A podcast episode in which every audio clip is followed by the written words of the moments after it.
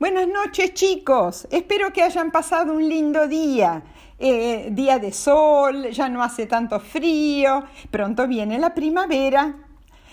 El cuento que les voy a contar me lo pasó un papá Daniel que le contaba este cuento a su hijito Matías cuando era chiquito, cuando tenía cuatro, cinco, seis años.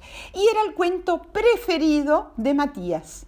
Ahora Matías es grande, pero nunca se olvidó del cuento del pingüinito pingüi. Empecemos. Había una vez un pingüinito que vivía en Punta Pingüino, en la península antártica. En Punta Pingüino hay cualquier cantidad de pingüinos, como 15.000 pingüinos. Y ahí estaban el papá, la mamá de Pingüi, sus hermanitos, sus primos, y además había focas, y además había lobos marinos, y él lo pasaba muy bien. Pero llegó un momento que eh, ya eh, había hecho todo lo que se podía hacer en Punta Pingüino había caminado sobre las piedritas de la punta, había caminado sobre hielo, había nadado en el agua muy fría y algunos días hasta había tomado solcito. Pero él quería conocer el mundo y entonces un día decidió irse al mar y nadar, nadar, nadar a ver qué había más lejos de la pingüinera. Y nadó y nadó y nadó y nadó y nadó y llegó a un lugar donde a lo lejos en el horizonte vio algo rojo y dijo, ¿será el sol? Pero a esa hora no, no, el sol estaba bien sobre su cabeza. ¿Cómo? ¿Había dos soles? No. Y después pensó, ¿será una ballena roja? Pero las ballenas no son rojas. Pero lo que él veía era tan grande como una ballena. De repente vio un botecito, y él conocía los botecitos porque una vez había llegado un botecito a la pingüinera con cuatro personas y acá justo en el botecito había cinco personas que iban hacia la costa. Y fueron y volvieron, y fueron y volvieron, y fueron y volvieron. Después él se enteró que la mancha roja era un barco, pero en ese momento él no sabía. Y volvieron, fueron y siempre traían cajas a la costa. Y más cajas, y más cajas, y más cajas. Y él, cada vez más curioso, ¿qué habría adentro de las cajas? Él quería saber.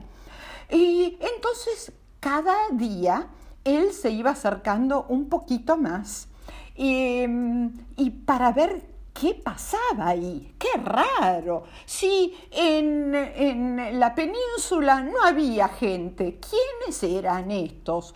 Eh, si, iban a ver a, a, la pingüinera, después se iban, pero estos parecía que se quedaban.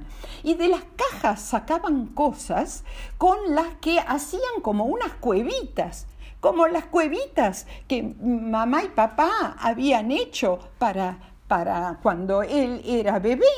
Unas cuevitas raras. No eran iguales a sus cuevitas, pero eran cuevitas.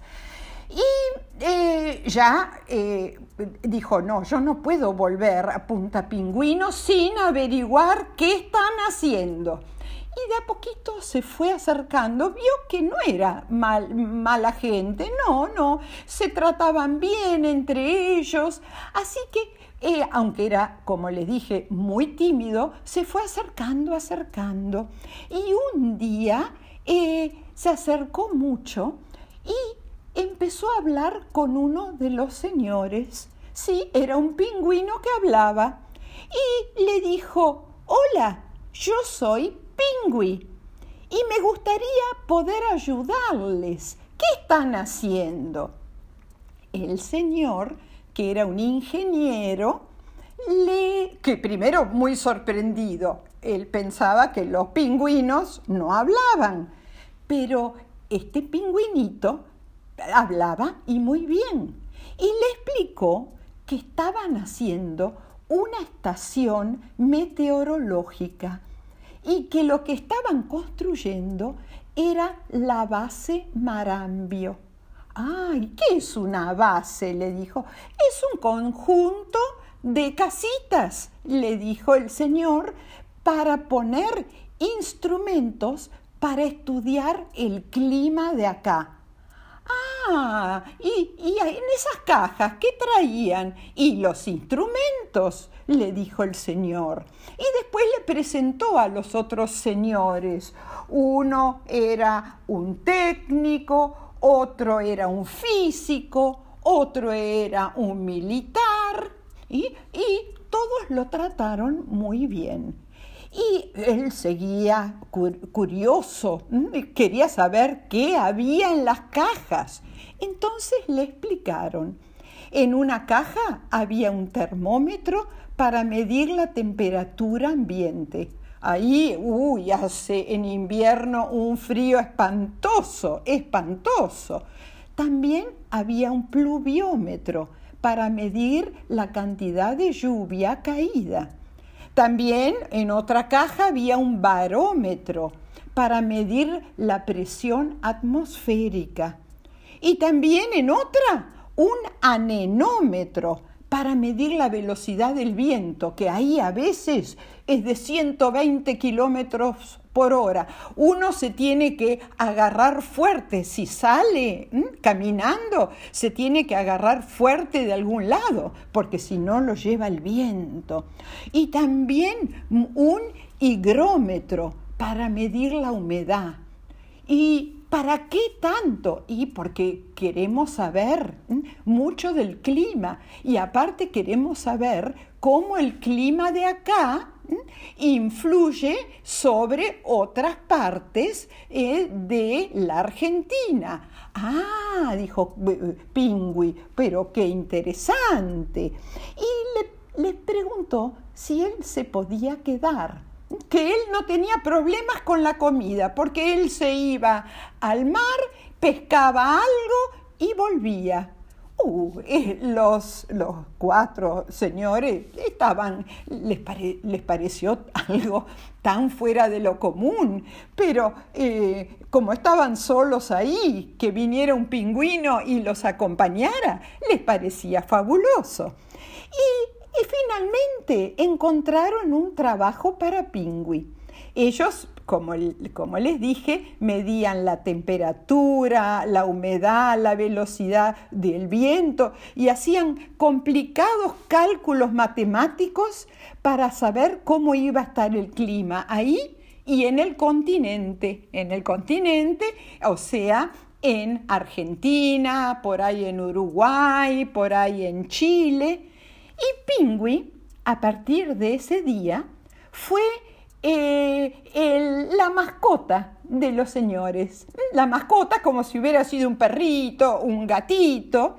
Y a veces, como ya él había aprendido a hablar y aparte aprendió mucho más de escuchar a los señores, cuando eh, ellos se comunicaban con las radios eh, para anunciar que iba a llover o que iba a ser un lindo día en el continente, em, él empezó a copiarlos y les copiaba la voz.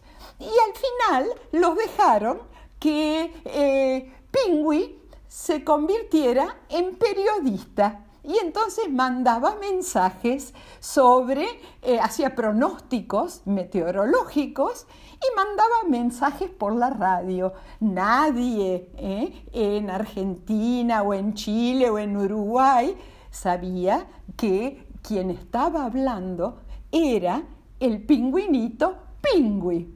Y así Pingüi, muy feliz, se quedó a vivir y trabajar con los señores de la estación meteorológica cerca del Polo Sur. Y colorín colorado, este cuentito se ha terminado.